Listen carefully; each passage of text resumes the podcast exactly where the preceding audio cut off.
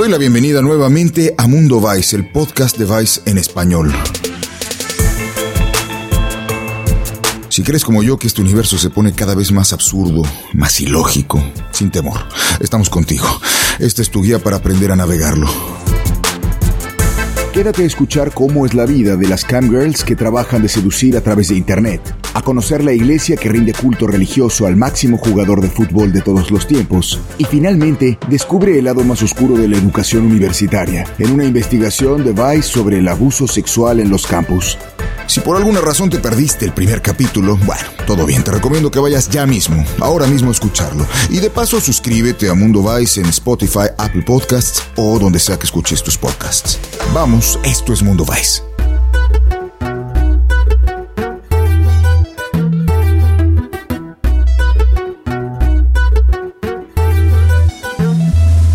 Argentina es un país donde el fútbol no puede ser considerado simplemente un deporte o un pasatiempo. El fervor que genera solo puede ser comparado con el delirio místico. Dentro de ese marco de devoción, Diego Armando Maradona es Padre, Hijo y Espíritu Santo.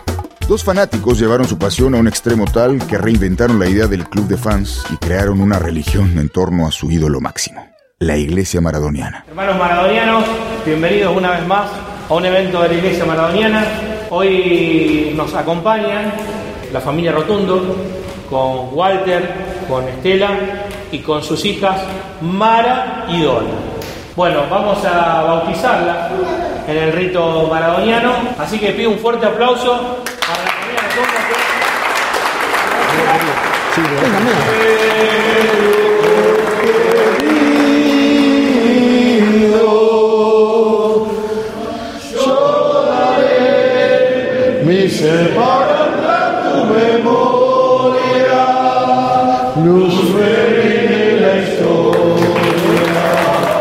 Al productor Dani Díaz, fuimos a investigar su lugar de adoración en la ciudad de Rosario para saber cómo se rinde culto al mejor jugador de la historia.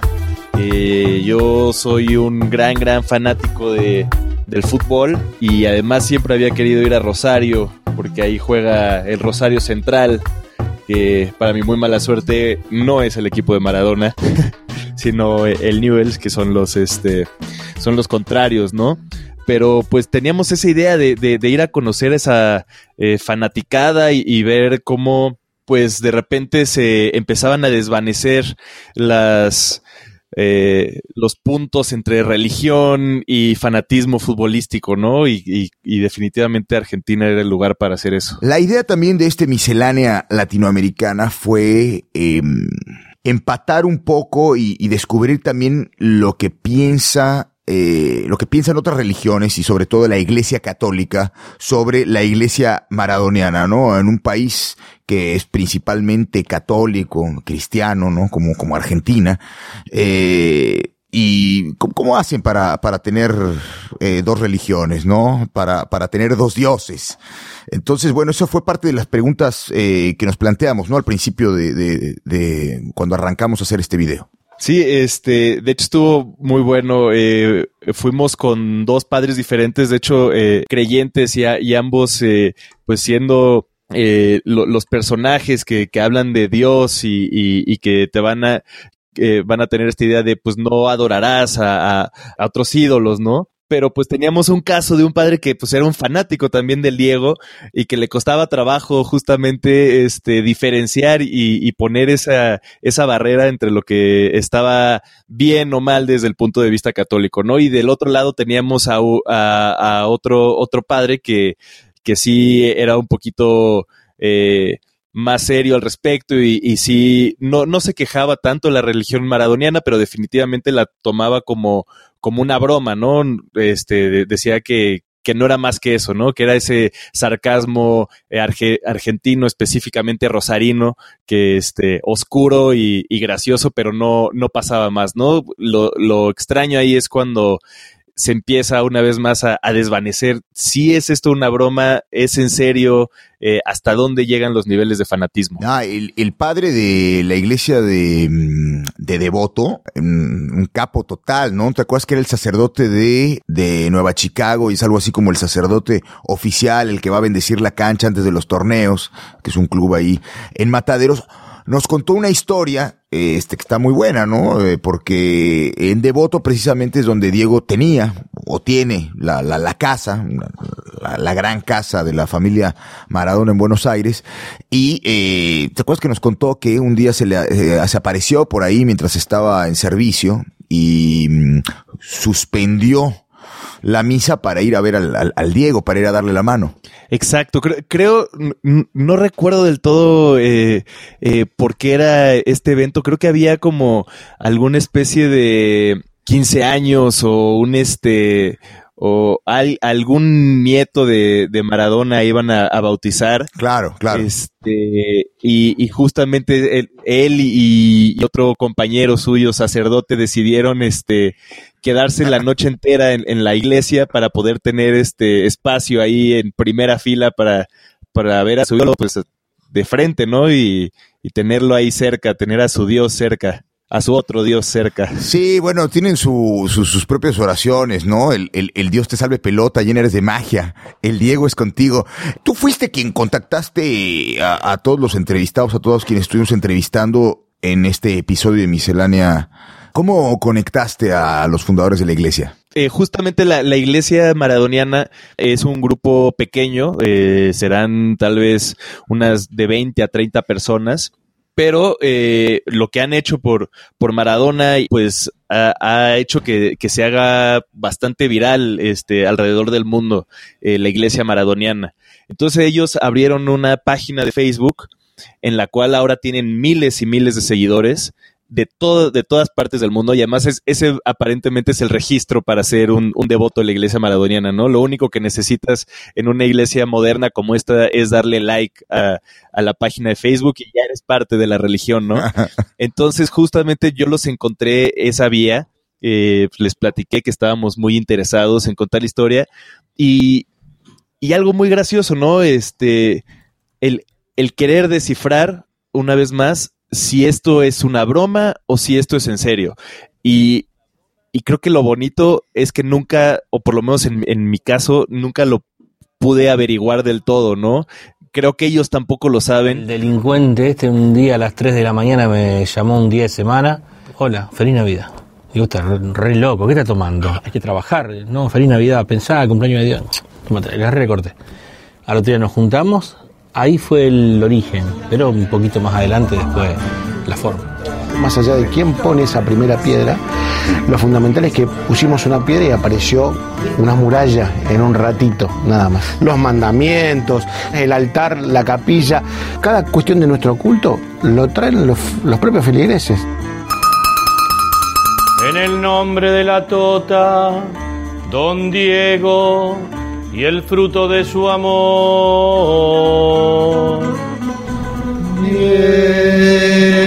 Mira, esto es lógica pura. Para los argentinos el fútbol es una religión. Cada religión tiene su Dios. Bueno, el Dios del fútbol es Diego. La, inmersión que solemos hacer este, aquí en Vice, te vestimos a ti con, toda la parafernalia de, de, la iglesia maradoniana, hicimos los cánticos y una vez más ahí es donde, donde se repetía y todavía como que lo recuerdo con emoción, estar pensando todo el tiempo eh, antes de llegar a Argentina y una vez que llegas ahí y te, y te empiezas a meter a la historia, eh, cómo estás dudando, estás dudando eh, de, de, las personas, estás dudando de, de, la historia, estás dudando una vez más de esto de es broma, no es broma, eh, es una iglesia, no es una iglesia, y de repente estás ahí y por segundos te conviertes. No sé si a ti te pasó. Yo, eh, yo recuerdo un momento en el que eh, empiezan a, a, leer el, eh, la autobiografía de, de, Maradona, que es además su Biblia.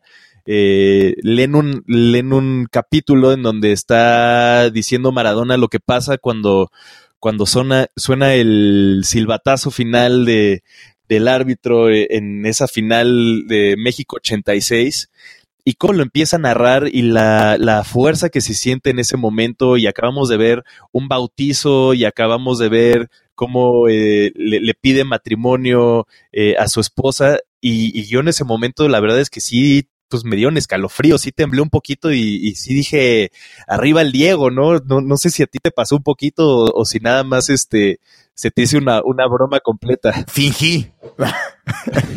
No, bueno, y después vimos el milagro, ¿no? La multiplicación de los choris y los planes, ¿no? Ahí, digamos, en, en, en, en, en, en, en plena iglesia.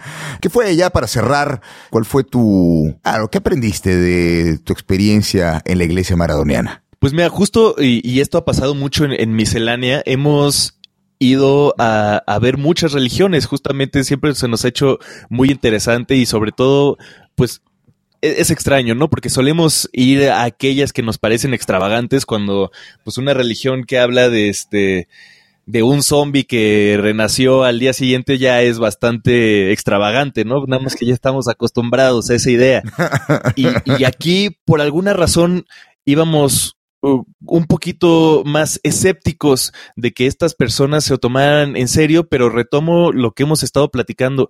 Una vez que estás ahí, una vez que un grupo grande de personas eh, se, se junta bajo una misma pasión, bajo un mismo amor, es muy muy fuerte lo que pueden hacer este tipo de congregaciones, ¿no? Este, nunca sabes cuándo te van a dar el Kool-Aid, ¿no?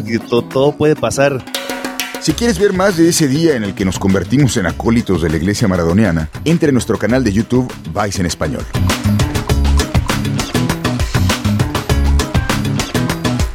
Nuestro viaje de hoy continúa en Argentina, donde al igual que en muchas otras partes del mundo existe una economía secreta, casi invisible, de la que participan muchas mujeres que eligieron trabajar de satisfacer fantasías sexuales por streaming, delante de una cámara. Las Camgirls.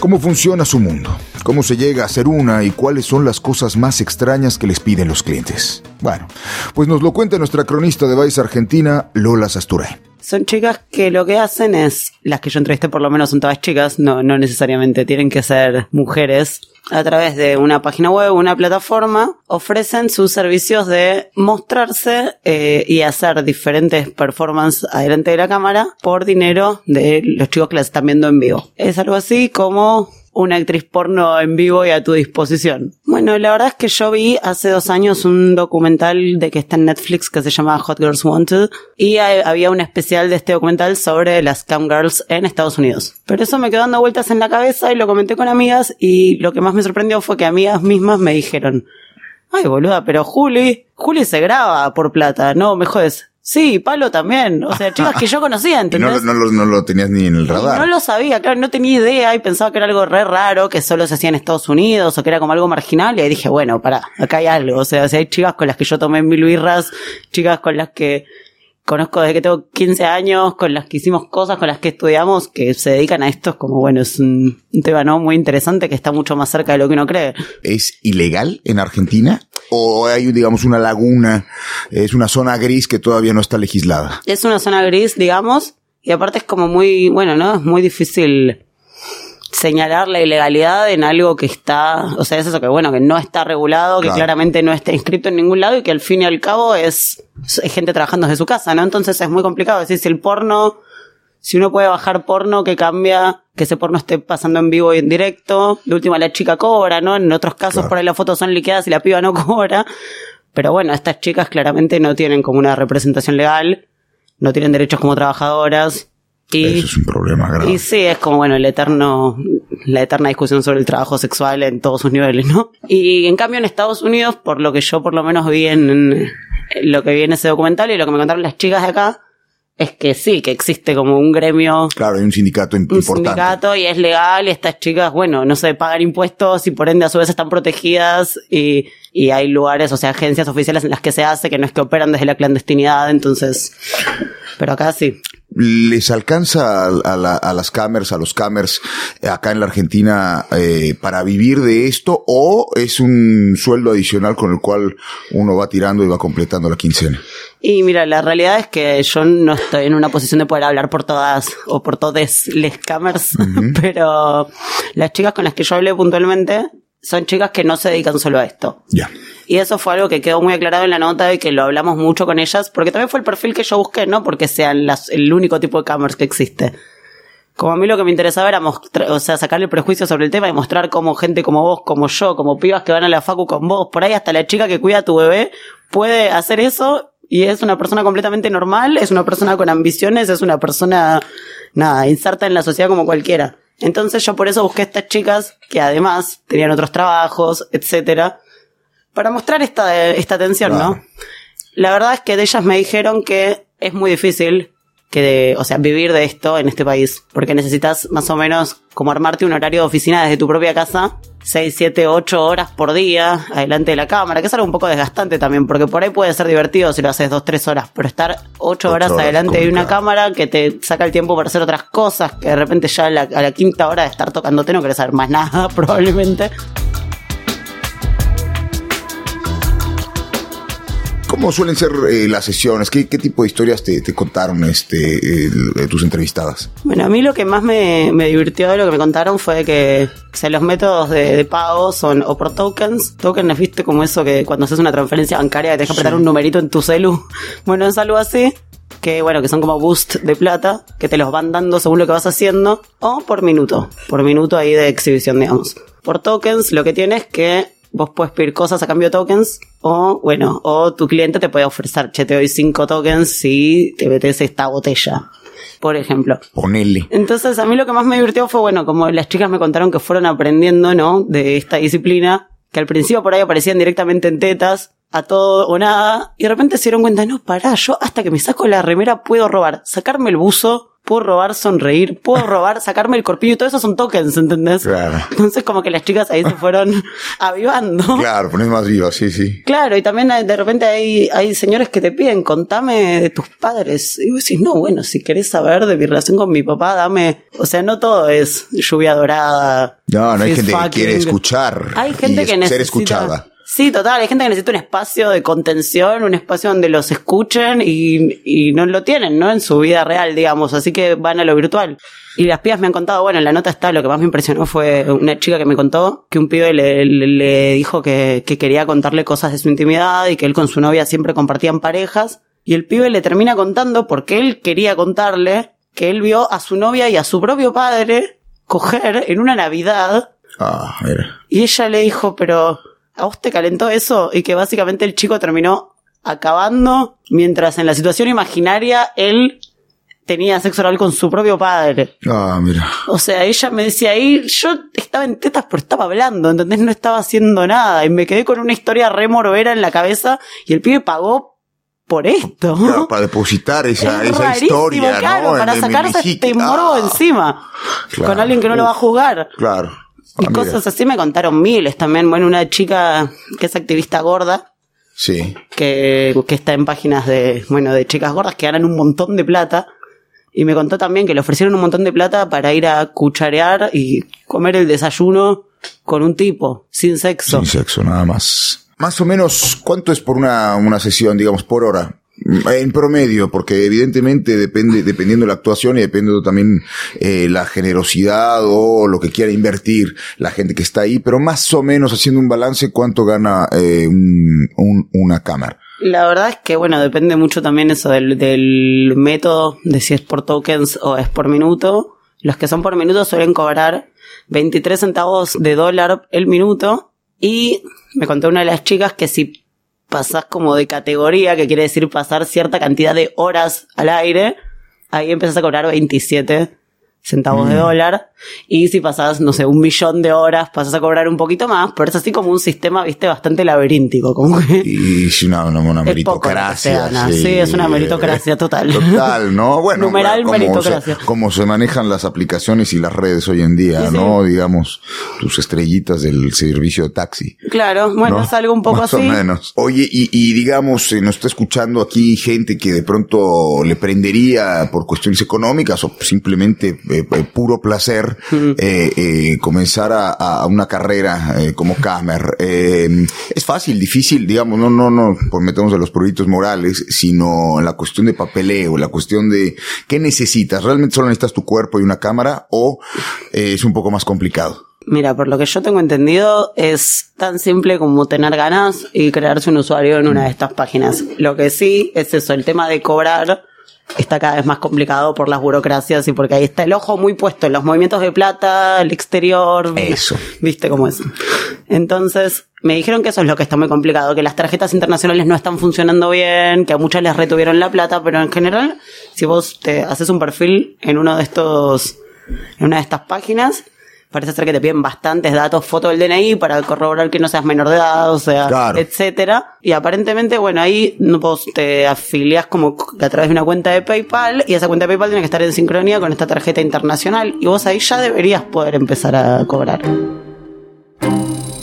En Vice.com puedes encontrar más testimonios de las camgirls argentinas con las que habló Lola para su crónica, para entender mejor cómo y por qué hay mujeres que eligen vivir de cumplir fantasías. Nuestra última historia de hoy nos lleva a Colombia, donde la violencia verbal, física y psicológica contra la mujer es parte del día a día en las universidades.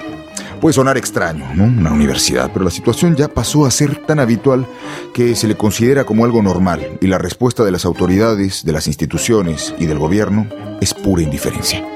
Para terminar con el silencio alrededor del acoso universitario, tema tabú donde los haya, Vice Colombia lleva adelante una profunda investigación nacional, con el apoyo del Centro Internacional para Periodistas y la plataforma periodística Conectas. El problema es real. Y nos lo cuenta todo nuestra cronista Natalia Guerrero. La investigación surge de una denuncia misma, se hizo hace más de un año con un estudiante de una universidad muy prestigiosa en Bogotá, que es la Universidad Pontificia Universidad Javeriana. Eh, en esta universidad, esta chica denuncia eh, el maltrato, pues el abuso sistemático de un estudiante.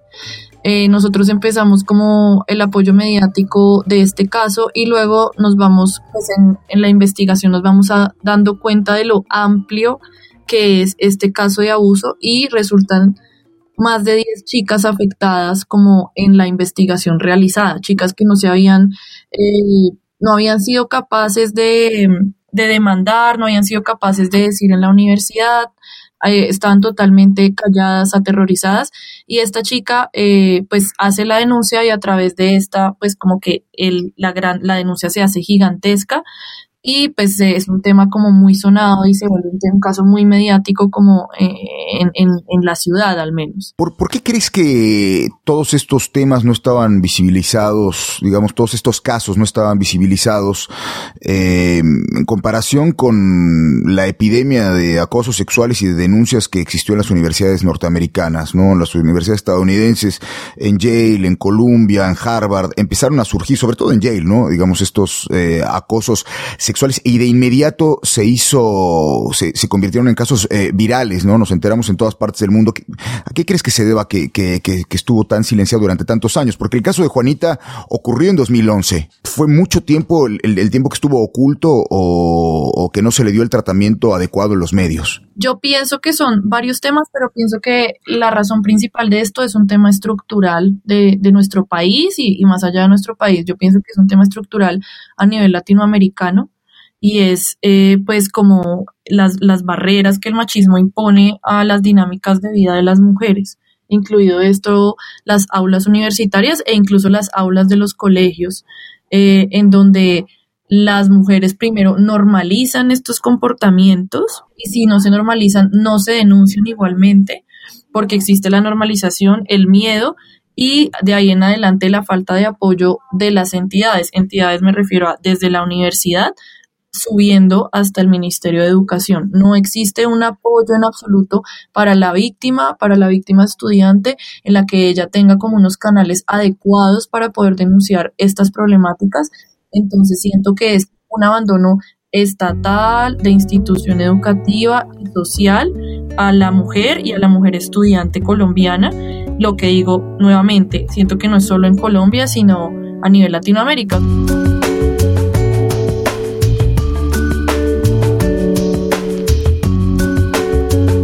¿Y a partir de esta investigación han comenzado a modificar estos estatutos? Eh, digamos que nosotros hicimos un gran descubrimiento con, con, la investigación realizada y es que no sé si esto, no sé si es 2013 o 2015 se realizó como un proceso entre la Universidad Nacional, que es una de las universidades públicas más importantes del país, si no la más importante del país, y el Ministerio de Educación.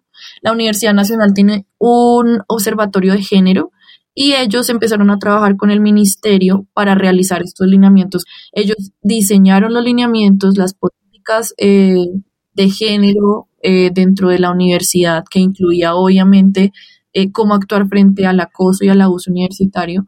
y las dejaron listas. Lo que hizo el Ministerio de Educación, que nosotros descubrimos en esta investigación, fue archivar ese documento. Acá hubo una coyuntura muy fuerte con el tema del acuerdo de paz y fue el, el tema del enfoque de género. Y ese concepto se convirtió como en un concepto satanizado por, por ciertos sectores políticos. Lo que el ministerio hizo fue tajantemente rechazar absolutamente todo lo que tuviera que ver con género y este documento cayó dentro de esa coyuntura y lo que sucedió fue que em, archivaron el documento. Nosotros descubrimos esto en la investigación, le hicimos el reclamo al Ministerio de Educación y al final, al cierre de esta investigación, hicimos un conversatorio en donde participó el Ministerio y el Ministerio se comprometió a sacar esos lineamientos y hacerlos efectivos en las universidades. Eh, eso fue el año pasado y hasta el momento no se han hecho efectivos esos lineamientos. Eso es como de las grandes investigaciones, o sea, como de los grandes descubrimientos que hicimos eh, dentro de la investigación. Eh, la investigación tuvo mucha repercusión en, en, Colombia y después la retomaron muchos otros medios. Eh, ¿Cuál crees que haya sido el saldo eh, después ya de, de, un año, no, digamos, de, de darle y después de un, un año de, echar adelante este proyecto, eh, haciendo un balance? ¿Qué lograron? ¿Qué falta por conseguir? ¿Cuáles son las expectativas? Bueno, yo creo que falta un montón sin embargo, yo creo que sí sentamos un presente muy importante que fue ubicar este problema en el mapa. O sea, yo creo que ningún medio antes se había dado la tarea de investigar tan exhaustivamente la problemática de acoso universitario en el país.